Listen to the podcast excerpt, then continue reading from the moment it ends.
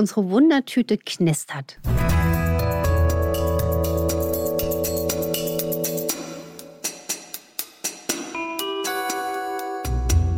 Dr. Anne Fleck, Gesundheit und Ernährung mit Brigitte.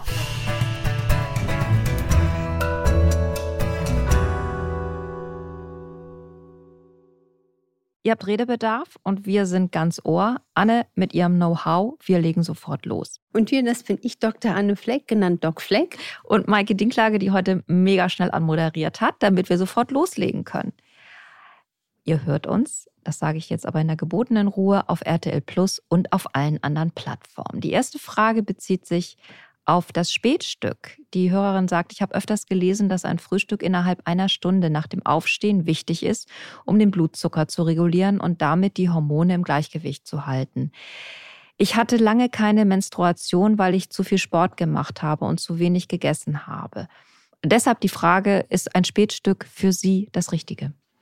Also hier klingt ja durch, dass die Hörerin wirklich eine potenzielle Anorexia Athletica hat. Also wenn man wenig isst und sehr viel Sport macht, das ist leider auch oft verbreitet, um so sein Gewicht zu kontrollieren. Und wenn man dann merkt, dass zum Beispiel die Menstruation nicht mehr regelhaft ist, ist das ein riesiger Warnschuss. Und es gibt wirklich viele Argumente dafür, gerade auch bei Menschen mit zum Beispiel Autoimmunerkrankungen der Schilddrüse, dass man nicht zwingend da massives Intervallfasten empfiehlt, wegen der Hormon, quasi sage ich mal, Balance. Deswegen auch hier ist die Entscheidung individuell zu treffen und in diesem Fall für unsere liebe Hörerin würde ich hier wirklich empfehlen, regelmäßig zu essen. Und ich wünsche mir für sie, dass ihre Gedanken dann nicht mehr darum kreisen, wie viel darf ich jetzt essen, jetzt muss ich mich viel bewegen, dass sie so eine Lässigkeit zu ihrem Körper und ihrem Essverhalten entwickelt. Aber würdest du sagen, dass das Spätstück tatsächlich Auswirkungen auf das Gleichgewicht der Hormone hat? Nicht regulär zwingend, aber im Einzelfall könnte es sein. Hier wünsche ich mir natürlich dann auch nicht nur Erfahrungen aus der Praxis, sondern auch noch mehr Studiendaten. Die Hörerin ist 42 und hat seit Jahren immer mal mehr oder weniger Aknepusteln rund um Mund und Nase. Jetzt sagt sie, man liest immer wieder, dass das vom Darm kommen kann. Sie ist ratlos. Sie hat schon ziemlich viel ausprobiert, nämlich Kuhmilch weggelassen, Zink genommen und Salben vom Hausarzt bekommen, aber sie bekommt die Sache nicht in den Griff. Also hier würde ich auch als Ursachenforscherin immer sagen, es muss ja irgendeine Ursache geben. Nicht nur jetzt überlegen, ähm, wie gehen wir das an? Akne sind ja ein quasi Eiterpickel.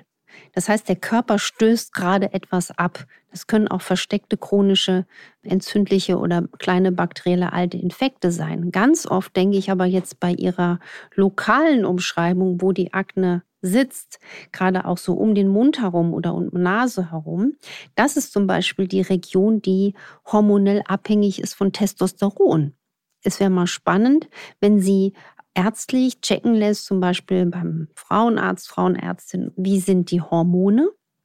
Punkt eins.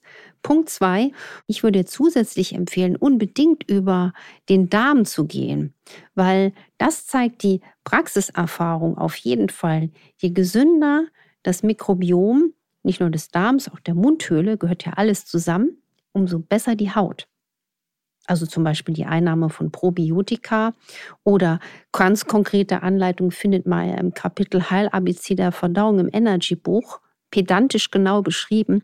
Das würde ich machen und dann wäre ich gespannt, wie sich die Pickel dann verdrücken sozusagen. Also hier gerne mal ein Feedback, wenn ja. die Hörerin das ausprobiert hat. Die nächste Frage betrifft das Coenzym Q10. Frau Dr. Fleck, schreibt die Hörerin, empfiehlt es ja ab 40 und die Hörerin hatte den Finger schon am Abzug, um das in ihre Routine aufzunehmen, hat dann aber ein bisschen recherchiert und festgestellt, dass es für Q10 eigentlich keine relevanten Studien gibt, die wirklich eine positive Wirkung für gesunde Menschen nachweisen können. Wäre die Einnahme trotzdem sinnvoll, auch wenn man eigentlich nichts hat? Also ich bin dann ein bisschen verblüfft gewesen bei der Frage, wo Menschen dann recherchieren. Ne? Also wenn man die größte Datenbank für medizinische Publikationen aufruft, Coenzym Q10, finde ich Stand heute 17.243 Studien. Das heißt, das Thema ist maximal beforscht. Und da gibt es eine ganze Menge Daten. Ja?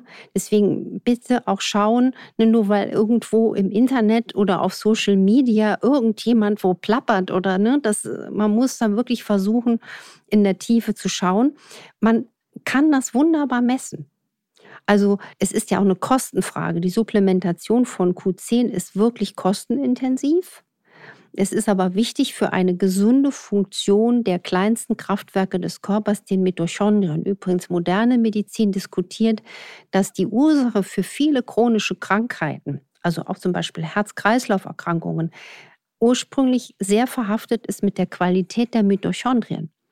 Und was man ganz einfach machen kann, man kann den Q10-Wert im Blut bestimmen also Coenzym Q10-Wert.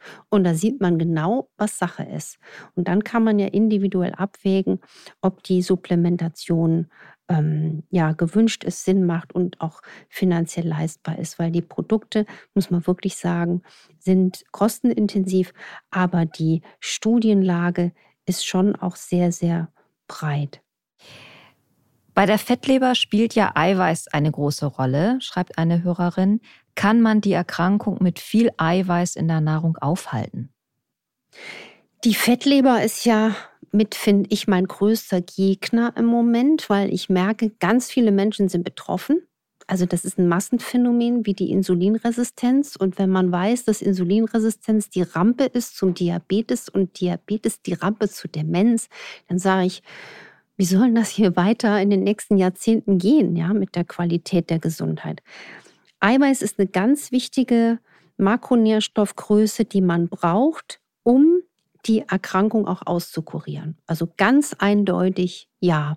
Und hier wäre aber mein dringender Rat, Qualität ist immer das oberste Gesetz und Qualität bedeutet aus der Erfahrung nicht zwingend ähm, mit Eiweißshakes dagegen zu arbeiten. Also ich bin immer, ich verteidige die einfachen, ehrlichen Lebensmittel und ähm, weil die meisten Eiweißshakes leider auch mit Süßstoffen behaftet sind und ich hatte auch wirklich schwerste Fälle von nicht alkoholischer Fettleber, die sich wunderbar mit einfachen, normalen Lebensmitteln haben komplett ausheilen lassen. Eine Frage zur Caseinunverträglichkeit. Die Hörerin hat keinerlei Symptome und hat letztes Jahr aber trotzdem eine Testung mehrerer Lebensmittel vornehmen lassen und dabei kam heraus, dass Casein scheinbar nicht gut bei ihr vertragen wird. Jetzt ist sie verunsichert, was sie eigentlich noch essen darf und wie schlimm der Milchkonsum ist, auch wenn sie keine Beschwerden hat. Also da spüre ich zwischen den Zeilen, dass das eine liebe Zuhörerin ist, die auch sich sehr, sehr viel Sorgen macht. Also bloß nicht in die Angst gehen. Angst, sage ich ja gerne, ist der Zerstörer jeder Heilkraft.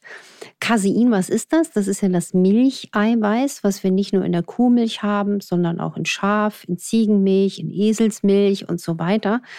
Und wenn Sie jemals mal gemerkt hat, dass wenn sie einen Milchkaffee trinkt und zum Beispiel eine Migräne hat oder wenn sie was mit Milch isst und dann sehr müde ist. Das sind Phänomene, wo man weiß, wenn man ein Problem damit hat, profitiert man davon, wenn man es weglässt.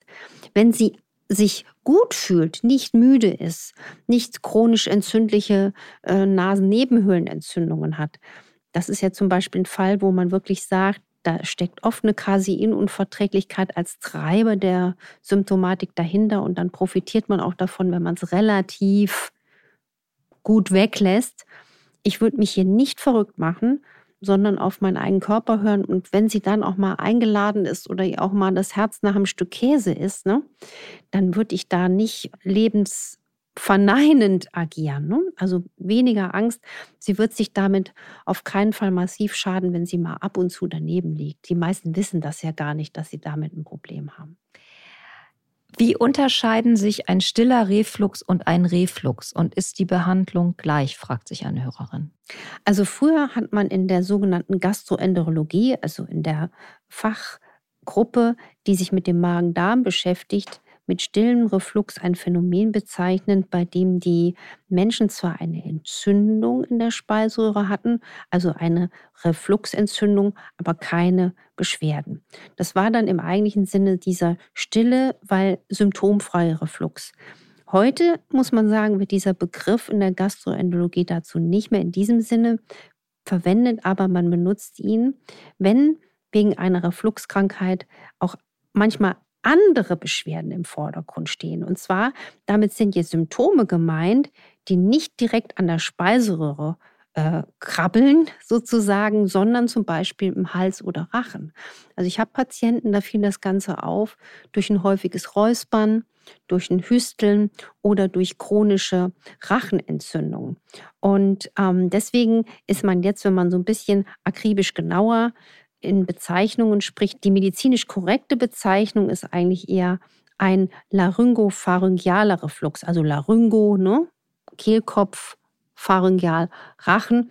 Das bedeutet, dass der Kehlkopf der Rachen betroffen ist. Und aber trotzdem hat sich der stille Reflux ähm, da ziemlich etabliert. Wenn wir jetzt nochmal die Unterschiede da ähm, rausarbeiten wollen, dann ist der klassische Reflux natürlich immer der Säurereflux aus dem Magen fluppt die Magensäure nach oben und greift die Schleimhaut der Speiseröhre an. Das heißt, man kann in der Magenspiegelung auch das objektivieren, wie stark der Reflux ist. Und jeder, der da Symptome hat, sollte wirklich sich ermutigt fühlen, mal eine Magenspiegelung machen zu lassen, dass das nicht chronifiziert. Man muss auch sagen, wir haben beim klassischen Reflux auch klassische Symptome, also das klassische Sodbrennen. Die Diagnose ist eben sehr einfach durch die Endoskopie und wir können auch die Symptomentstehung relativ gut abbremsen. Es gibt da klassische Mittel wie die Säureblocker, die natürlich nicht langfristig eingenommen werden sollten und dürfen, weil sie absolute Mikronährstoffräuber sind, zum Beispiel von B12. Und man da auch aus der modernen Ernährungsmedizin weiß, wie toll man den Reflux, den klassischen, mit Ernährungsintervention äh, in den Griff bekommt. Und man muss einfach wissen, der stille Reflux bei einer Kontrolle der Magenspiegelung wird da keine quasi wegweisenden ähm, Kriterien erfüllen. Ne? Das ist der Unterschied. Man muss sagen, dass die Therapie und überhaupt der Verlauf des stillen Refluxes eher hartnäckiger ist, schwieriger ist und da muss man individuell arbeiten. Hier ist eine Hörerin, die hat sich mit ihrer Ärztin über hochdosiertes Magnesium unterhalten und die Ärztin riet ihr davon ab, weil sie meint, Magnesium kann sich im Gehirn anreichern und man weiß noch nicht, was das anrichten kann. Jetzt ist die Hörerin neugierig, was du dazu sagst. Also erstens mal hätte ich unheimlich gern gewusst, auf welche Arbeit man sich da in dieser Aussage bezieht. Ich bin da auch noch mal in die Recherche gegangen. Also was man dazu sagen kann ist, wenn man eine tägliche höhere Zufuhr von Magnesium hat, da gibt es auch Arbeiten, die zeigen, dass das Gehirnvolumen zunimmt, also ein Volumenzuwachs, also sowohl bei Männern als bei Frauen. Und besonders wurde das beschrieben für eine Hirnregion, dem sogenannten Hippocampus. Das heißt, Magnesium hat augenscheinlich einen Effekt auf diese Hirnregion, und die ist verantwortlich zum Beispiel auch bestimmte Schaltstellen für Kurz- und Langzeitgedächtnis. Also es gibt da eher diese Beschreibung, dass ein Volumenzuwachs ist. Was sich auch gezeigt hat, dass eine langfristig höhere Magnesiumzufuhr, zum Beispiel über Nahrung, zu ganz klar einer präventiven Wirkung für das Nervensystem führt. Und Jetzt müssen wir noch mal gucken, was bedeutet denn ein Magnesiumüberschuss, wenn die Ärztin Angst hat, dass Magnesium zu viel da sein könnte. Das heißt, wir haben zu viel Magnesium im Blut. Das heißt, wo kommt das her? Man führt wirklich zu viel zu. Man hat eine schwere Nierefunktionsschwäche. Man kann also nicht genug Magnesium ausscheiden.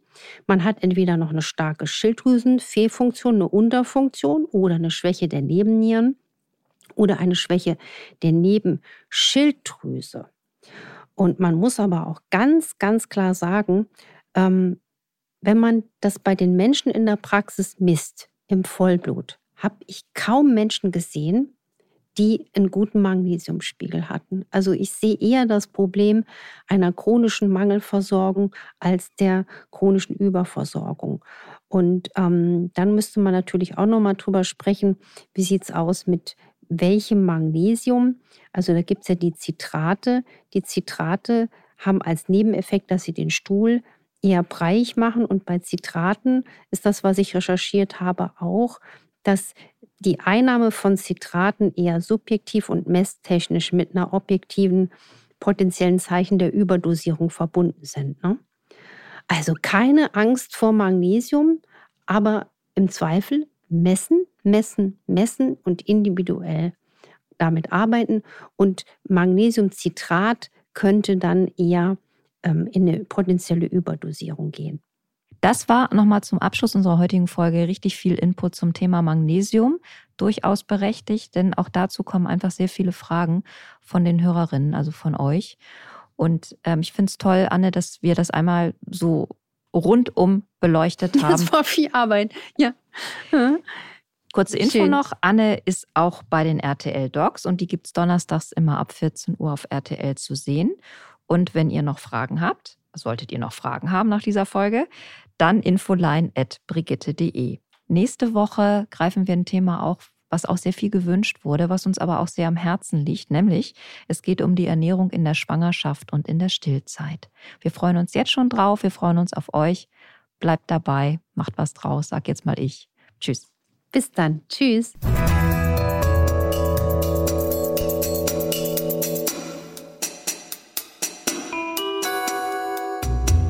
Dr. Anne Fleck, Gesundheit und Ernährung mit Brigitte.